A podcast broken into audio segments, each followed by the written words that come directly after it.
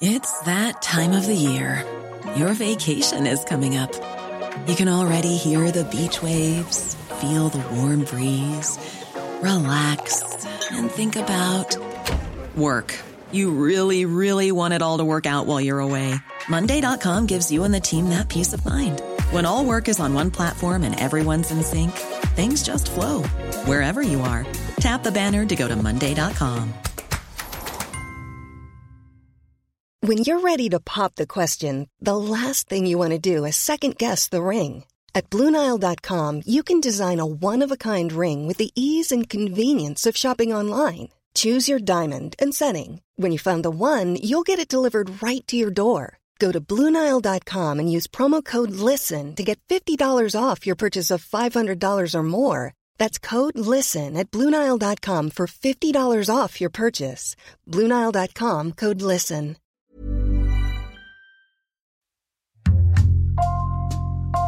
Bonjour, c'est Jules Lavie pour Code Source, le podcast d'actualité du Parisien.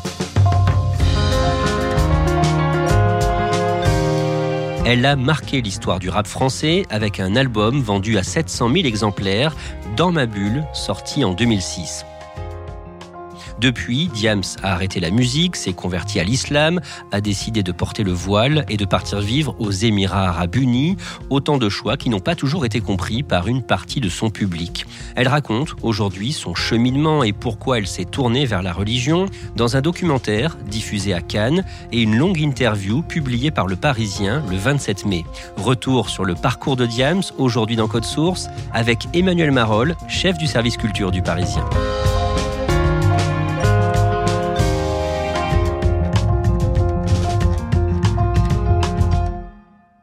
Emmanuel Marolles, le dimanche 15 mai, à Paris, dans le salon d'un hôtel, vous rencontrez Diams pour une interview rare et exclusive pour le Parisien. Racontez-nous cette rencontre.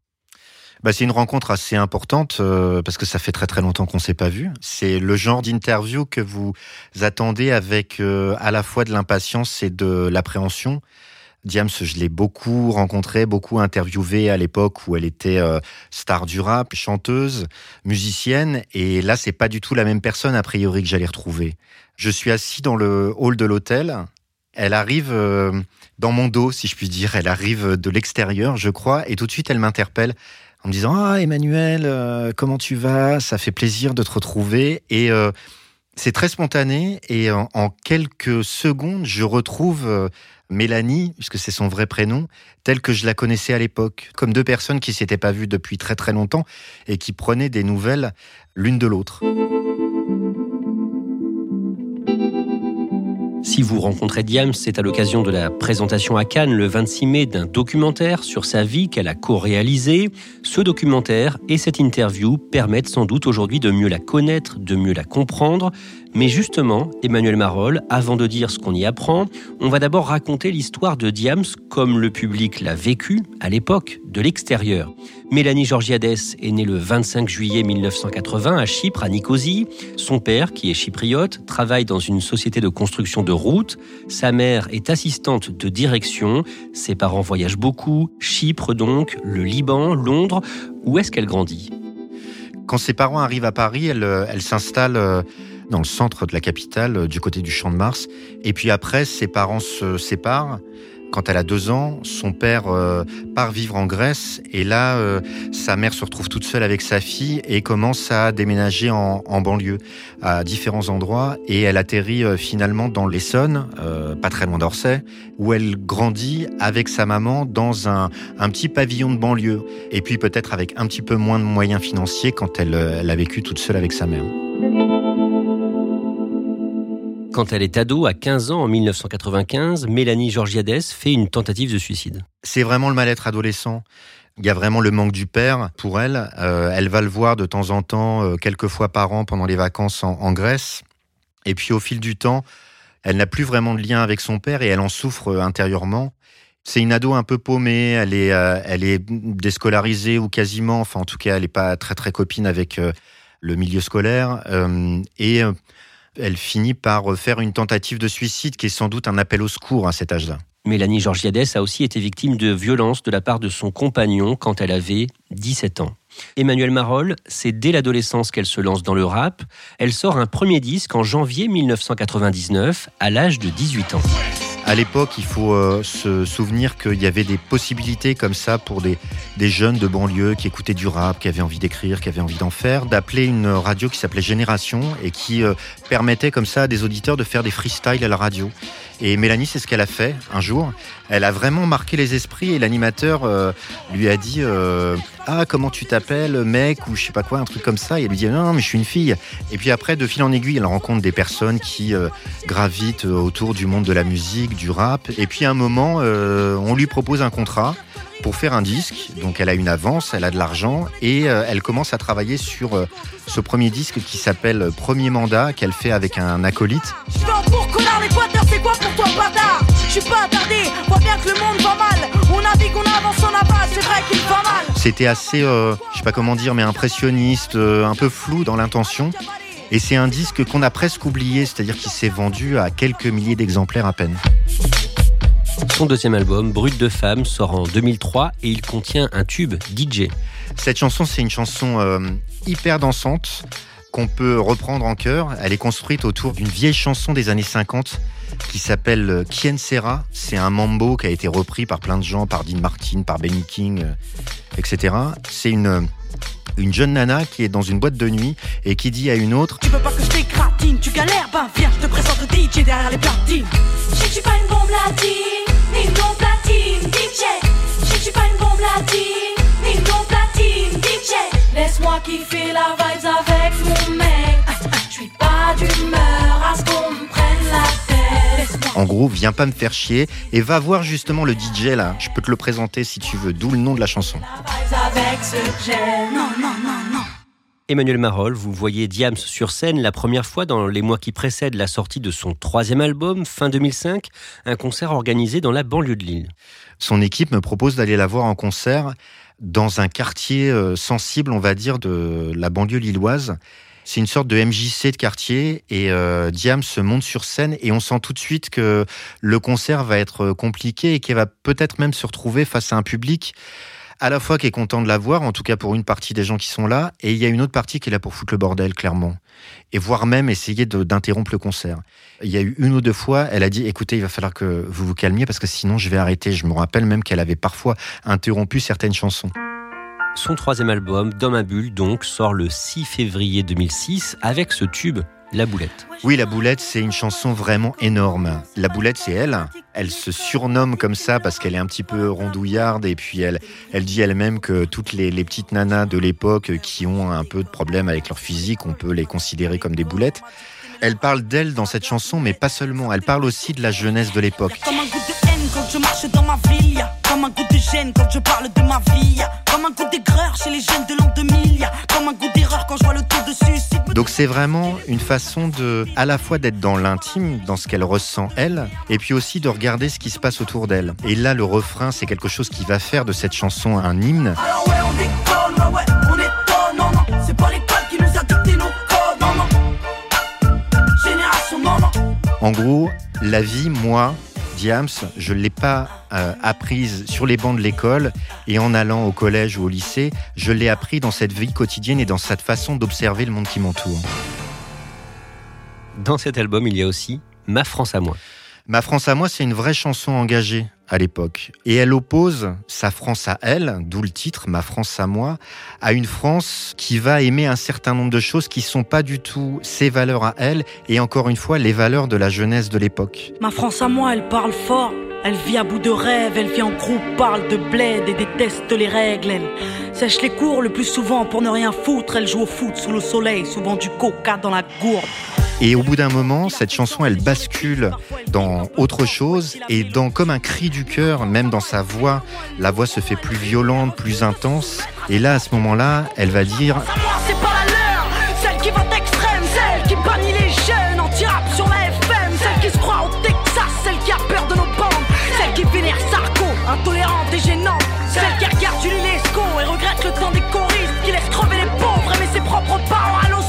Donc il y a le côté euh, la France un peu poussiéreuse, le côté euh, c'était mieux avant et on n'aime pas trop cette époque. Et évidemment, elle, c'est une idée qu'elle supporte pas. Alors aux armes, la jeunesse, ma France à moi leur tiendra tête jusqu'à ce qu'ils nous respectent. Emmanuel Marolles, il faut aussi dire un mot d'un autre titre, Jeune demoiselle. Bah là, c'est Diams euh, intime. Donc en gros, elle fait un peu son CV idéal et son casting idéal du mec qu'elle recherche. jeune demoiselle recherche un mec. Qui pourra me donner des ailes. Un mec fidèle et qui n'a pas peur qu'on l'aime. Donc si t'as les critères, babe, laisse-moi ton email. Donc euh, voilà, c'est une chanson euh, féminine à défaut d'être féministe, jeune demoiselle. Un mec qui rêve de famille et de toucher le ciel. Donc si t'as les critères, babe, laisse-moi ton email. Et cet album, Dans ma bulle, est un énorme succès. Oui, l'année de sa sortie, c'est euh, le disque qui se vend le plus en France. Il dépasse les euh, 700 000 exemplaires. C'est un énorme, énorme carton. À l'époque, c'était extrêmement rare. On avait connu des gros succès populaires avec euh, NTM, avec IAM, avec MC Solar, mais c'était des gens qui étaient installés depuis très très longtemps. Et d'un seul coup, il y a cette petite rappeuse qui arrive avec ses chansons hyper percutantes et qui vend euh, 700 000 exemplaires en une année. Diams fait un face au lecteur du Parisien, une interview événement menée par un panel de nos lecteurs, publication le jeudi 25 mai 2006, la une et les pages 2 et 3 du Parisien. C'est une forme de consécration pour elle? Elle est vraiment contente de faire cet exercice parce qu'elle mesure l'importance du face au lecteur du Parisien. C'est peut-être la plus jeune artiste qui fait un face au lecteur au Parisien à cette époque-là, et c'est la première rappeuse de mémoire. On n'a jamais fait un face au lecteur. euh, c'est quand même deux pages dans le Parisien avec euh, quelqu'un qui vient du monde du rap à cette époque-là. Et puis le Parisien, c'est son journal. Quand le face au lecteur s'est terminé, elle avait dit euh, Je suis super fier de l'avoir fait. Vous êtes devenu la numéro un. Ouais, paraît-il, maintenant. on euh, on euh, reste jamais très longtemps numéro un, donc l'idée c'est de rester. Et euh, j'avais pas visé cette place-là, très sincèrement. L'idée c'est plus de, de pouvoir faire ça très longtemps. Donc euh, je préfère être numéro 10 euh, longtemps que numéro 1 deux mois. Donc euh, pour le moment, euh, je, je suis très très très très contente bien sûr de tout ouais, ce qui m'arrive. le regard, les regards ont changé sur vous. Ouais, bien sûr. Dans les années qui suivent ce succès, vous gardez le contact avec elle, Emmanuel Marolles. Par exemple, en janvier 2007, vous la contactez pour un article intitulé Ces filles qui secouent le rap. On s'échangeait des textos assez régulièrement et c'est notamment comme ça que, alors qu'elle était plus du tout en promo pour faire des interviews, elle m'avait gentiment répondu euh, et rappelé pour faire ce sujet sur les nouvelles euh, artistes féminines dans le rap. Mais dans les années 2008-2009, elle ne vous répond plus. Pas de réponse. Et je me rappelle qu'un jour, je l'ai sollicité euh, pour un sujet, je me rappelle plus exactement quoi, mais pas de réponse non plus. Et puis la date de parution du sujet allait arriver, et donc je me suis permis d'insister un petit peu. Et là, il y a sa manageuse qui m'appelle en disant "Écoute, je sais que ça t'arrive de communiquer directement avec Mélanie. C'est plus la peine de la contacter là dans les dans les prochains mois. Elle te répondra pas." Bon, je prends plus de nouvelles et je la je la laisse tranquille puisque apparemment c'était le message qu'on me faisait passer. Le 8 octobre 2009, l'hebdomadaire Paris Match sort des photos exclusives de Diams qui vont beaucoup faire parler. Oui, on découvre à ce moment-là une Diams euh, telle qu'on la connaissait pas du tout jusqu'à maintenant. Elle est totalement voilée. Elle sort d'une mosquée. Et là, l'article de Paris Match euh, nous explique qu'elle s'est convertie à l'islam et qu'elle est devenue très pratiquante et que donc elle a euh, complètement changé de vie. Et là, ça fait beaucoup parler parce que tout ce qu'on vient de se dire sur sa personnalité, sur ce qu'elle incarnait, sur ce qu'elle racontait dans ses chansons, paraît euh, remis en cause. À ce moment-là, euh, on dit mais elle a pété les plombs. euh, c'est un modèle absolument désastreux pour les jeunes filles de banlieue qui la prenaient jusqu'à maintenant pour un modèle d'émancipation. Donc ça a été des commentaires assez violents parce que c'était des questions sans réponse finalement. On se disait mais qu'est-ce qui lui arrive? Quelques semaines plus tard, le 16 novembre, elle sort un nouvel album et on comprend à ce moment-là que ce sera sans doute le dernier, album intitulé SOS. Emmanuel Marolles, ce disque, vous l'écoutez en avant-première avec d'autres journalistes à Paris, dans les bureaux de la maison de disques IMI. On est rassemblés dans l'auditorium d'IMI où on nous dit vous allez écouter l'album de Diams, elle ne parlera pas, elle ne fera pas d'interview et c'est la seule possibilité d'écouter l'album avant sa sortie. Donc on se retrouve à plusieurs dizaines de journalistes, la salle est pleine et le disque euh, est diffusé. C'est un disque qui s'appelle SOS et qui euh, bah, porte bien son nom parce qu'on sent à travers ça toute la souffrance par laquelle euh, Diams est, est. Elle dit par exemple dans une chanson qui a un titre anglais qui s'appelle I am somebody, donc je suis quelqu'un littéralement. Petite star, je suis fini, vu de la clinique psychiatrique, j'en sors en vrac, vrac, les, les, mes docs me montent au crâne. Donc on en conclut, il y avait eu des rumeurs, mais on en conclut à travers ça que effectivement, elle a fait un séjour en, en hôpital psychiatrique. Et puis l'album se termine par une chanson qui est assez incroyable, qui s'appelle euh, Et si c'était le dernier? C'est une chanson de 10 minutes où euh, elle hurle, elle pleure, elle raconte sa descente aux enfers. Ces putains de médocs sont venus me couper les jambes au fil du temps, sont venus me crier les neurones. Ces charlatans de psy ont bien vu briller mes euros. Donc on est tous un petit peu estomaqués par ce qu'on entend. Et le dernier couplet, euh, Diams apparaît dans la salle, elle le rappe en direct devant nous. Avec énormément d'émotion, on sent qu'elle est au bord des larmes, mais elle est là, elle est présente, ça fait plaisir de la voir, de la revoir physiquement. Et elle ajoute juste à la fin de la chanson, à notre intention, je voulais juste dire à ceux qui se posent des questions que je vais très bien. Et c'est le seul moment pendant des années où elle s'est adressée directement aux journalistes. Comment se vend ce disque? Beaucoup moins bien que dans ma bulle. C'est euh, moitié moins à l'arrivée, euh, quelques centaines de milliers d'exemplaires, parce qu'il y a une partie du public qui l'a lâché, clairement. La tournée, c'est pareil, elle est, euh, elle est beaucoup moins importante que la tournée de Dans ma bulle. À l'époque, elle avait fait une cinquantaine de zéniths. Là, c'est des plus petites salles de 2000 places. Elle finit par une belle date à Paris, mais c'est pas du tout le triomphe de Dans ma bulle. Diams va vivre à l'étranger, notamment au Maroc puis aux Émirats arabes unis. En 2012, elle publie un livre racontant son parcours, livre intitulé Autobiographie, et à cette occasion, elle répond à l'émission 7 à 8 sur TF1. Au moment où je décide de me convertir, j'avertis mes proches, j'avertis euh, les gens qui travaillent avec moi, et il s'avère que en fait j'ai été prise de court par, euh, Ah oui, par la presse à scandale quoi. Effectivement, c'est un tremblement de terre. On voit en photo euh, sortant de la mosquée et le monde entier découvre que Diams, la rappeuse, effectivement, euh, porte le voile. Ouais. Ah ça c'était du vol. On m'a volé. On m'a volé une partie intime de ma vie. On m'a volé. Votre mère savait pas.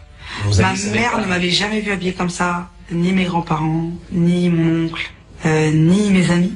Tout le monde a perdu pied, hein. mon entourage proche, certes, mais les gens qui travaillaient avec moi, j'ai perdu quasiment euh, une grande partie de mon équipe parce que plus personne ne- ne- n'avait n'avait confiance. Et puis ensuite, plus rien ou presque pendant 10 ans. Que fait-elle pendant ces 10 années? Elle se reconstruit personnellement parce que la musique, le succès, la pression, tout ça l'a beaucoup abîmée. Et puis elle construit une famille, elle, euh, elle se marie une première fois, elle a une fille qui s'appelle euh, Mariam. Après, elle se sépare de son premier mari, elle divorce et elle, euh, elle s'est remariée. Et aujourd'hui, elle a deux autres fils, euh, Abraham qui a 7 ans et Lukman qui a 5 ans. Et parallèlement, elle a hum, créé une association qui s'appelle Big Up, une association humanitaire qui vient en aide notamment aux, aux orphelins en Afrique. Elle a aidé à l'aménagement d'un orphelinat au Mali. Et après, elle a, mené des actions euh, dans différents pays, des actions plus ponctuelles. Et tout ça grâce à ce qu'elle a gagné au moment où elle a triomphé dans la musique. Ce qu'il faut comprendre, c'est que sa maman, travaillant dans une maison de disques, a très très bien géré les choses pour elle. Elle s'est mise à gagner énormément d'argent quand elle a vendu beaucoup de disques. Ce qui fait qu'aujourd'hui, encore, elle continue à pouvoir vivre de la musique. Vous renouez le contact avec elle sur Instagram en 2019. Ensuite, vous échangez de façon épisodique, notamment chaque début d'année. Et au printemps, le 29 avril, est annoncée la sortie prochaine d'un documentaire sur la vie de Diams, produit pour la plateforme de vidéo Brutix. Oui, ça a été une surprise qui est venue du Festival de Cannes. L'événement était en train de dévoiler sa programmation et a annoncé une séance spéciale avec un film qui s'appelle Salam, co-réalisé et coécrit par Mélanie Georgiades, en l'occurrence Diams, qui suscite instantanément de la curiosité. On sait à ce moment-là pas grand-chose du documentaire, si ce n'est que ça va raconter la vie de Diams, ou en tout cas ce qu'elle est aujourd'hui. Grâce à ce documentaire que vous avez vu et à la longue interview exclusive que Diams vous a accordée le dimanche 15 mai, vous en savez beaucoup plus aujourd'hui sur ce dont souffrait la rappeuse et sur ce qu'elle vivait en 2007, 2008, 2009. Et là, on revient en arrière. Diams raconte, en résumé, qu'à cette période, elle n'arrivait pas à vivre. Ben, en fait, elle dit elle-même qu'elle était son plus grand mystère. Euh, C'est ce qu'elle dit dans le documentaire. Quand elle descend de scène, quand les lumières s'éteignent, elle souffre de solitude dans tous les sens du terme. C'est-à-dire qu'elle est habitée par une forme de mal-être. Euh, alors elle m'a dit pendant l'interview, et elle en parle dans le doc, qu'il y avait une forme de, de, peur de la mort qui la hantait depuis toujours ou presque. Et puis elle est enfermée dans une vie euh, d'artiste et de star qui euh, lui convient pas complètement.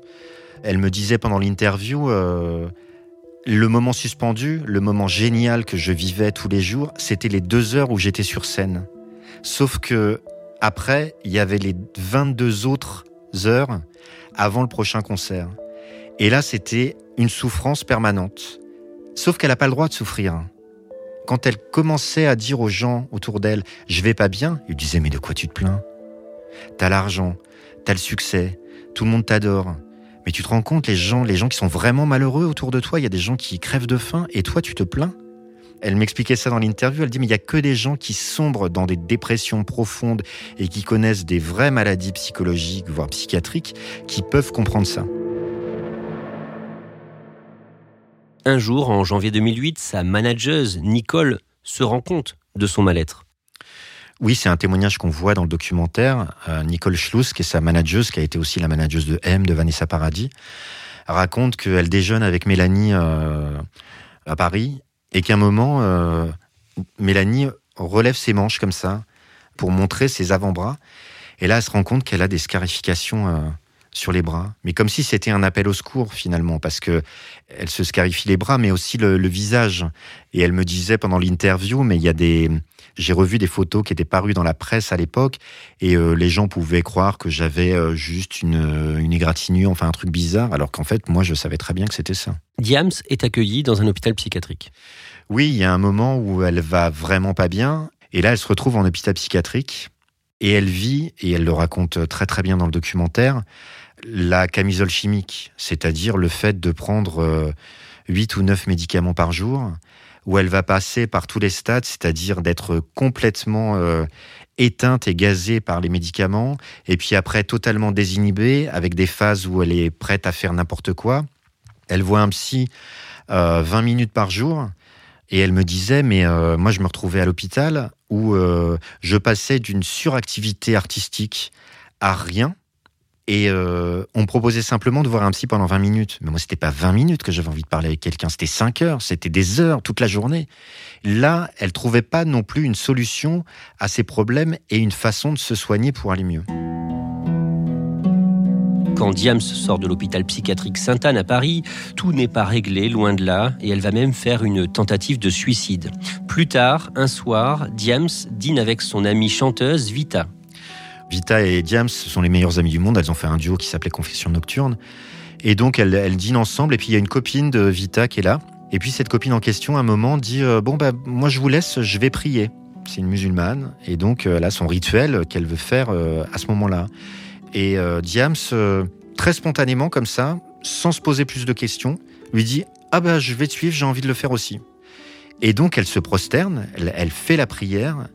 Et c'est une vraie révélation pour elle c'est une révélation quasi physique, c'est-à-dire le fait d'avoir le, le, le, front, le visage par terre comme ça et de se prosterner. Elle sent à ce moment-là un bien-être et une connexion à Dieu. C'est quelque chose qui, pour une fois, à ce moment-là, alors qu'elle ne sait pas comment s'apaiser, l'apaise instantanément. Quelques temps plus tard, Diams et Vita sont en vacances dans l'océan Indien sur l'île Maurice. Une nuit, sous les étoiles, elle est sur la plage et elle commence à lire les 100 premières pages du Coran. Et là aussi, c'est une seconde révélation pour elle. C'est-à-dire que toutes les interrogations qu'elle avait par rapport à la vie, la mort, elle a le sentiment à ce moment-là de, trouver les réponses dans le Coran.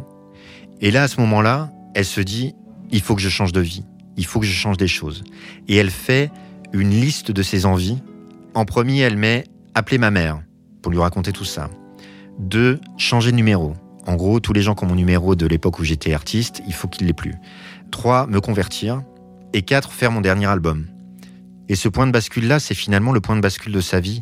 C'est-à-dire qu'à ce moment-là, elle se dit, Diams, c'est terminé. En tout cas, Diams, tel que tout le monde l'a connu, c'est derrière moi et ça ne sera plus possible. Elle a pu être accusée de faire du prosélytisme, mais elle s'en défend. Oui, parce que elle raconte son histoire personnelle. Elle me dit, euh, à l'époque, on disait, euh, ouais, t'es une porte-parole des, filles de banlieue, t'es un modèle, etc. Elle dit, mais moi, j'ai jamais voulu être ça.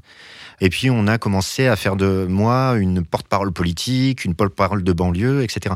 Et là, c'est la même chose. C'est-à-dire que elle vit sa foi musulmane personnellement, et elle n'est pas du tout là pour faire du prosélytisme. Est-ce qu'elle dit pourquoi elle a choisi de porter le voile? Elle me dit dans l'interview que le voile, pour elle, c'est quelque part, c'est pas un sujet en fait, que c'est euh, un choix personnel et que euh, le cheminement pour se rapprocher de Dieu, ce qui lui fait du bien, bah, ça passe par un certain nombre de choses. Ça passe par le, jeûne, euh, ça passe par le, le fait d'aider l'orphelin, et ça passe par le fait de porter le voile tel qu'elle le porte. Mais elle ajoute, mais ça n'engage que moi, surtout.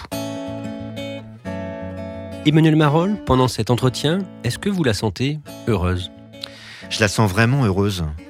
Je l'ai sentie apaisée avec son histoire, avec son passé. Elle s'en est beaucoup, beaucoup posé des questions, mais maintenant elle a trouvé des réponses. Et il y a une scène qui est très très forte dans le documentaire, c'est euh, Diams qui revient aujourd'hui dans le Zénith de Paris, où elle a triomphé euh, à l'époque, dans un Zénith qui est totalement vide, où on la voit sur scène.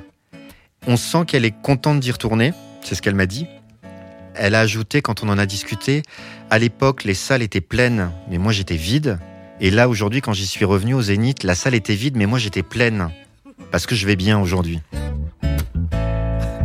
Ne viens pas faire le gangster. À mes yeux, t'es qu'un mortel. Tu vas crever tout comme moi, tout comme elle.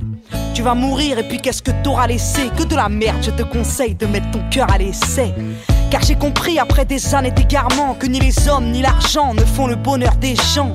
Aucun humain n'a eu le pouvoir de me soigner. Quand après la gloire, dans le noir, je me suis noyé. Merci à Emmanuel Marolles. Cet épisode de Code Source a été produit par Thibault Lambert, réalisation Pierre Chaffanjon.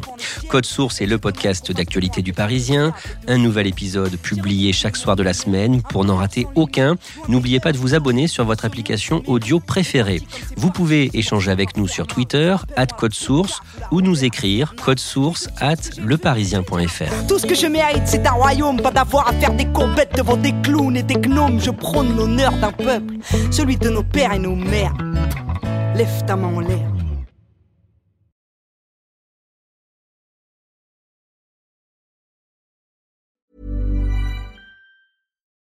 Without the ones like you, who work tirelessly to keep things running, everything would suddenly stop.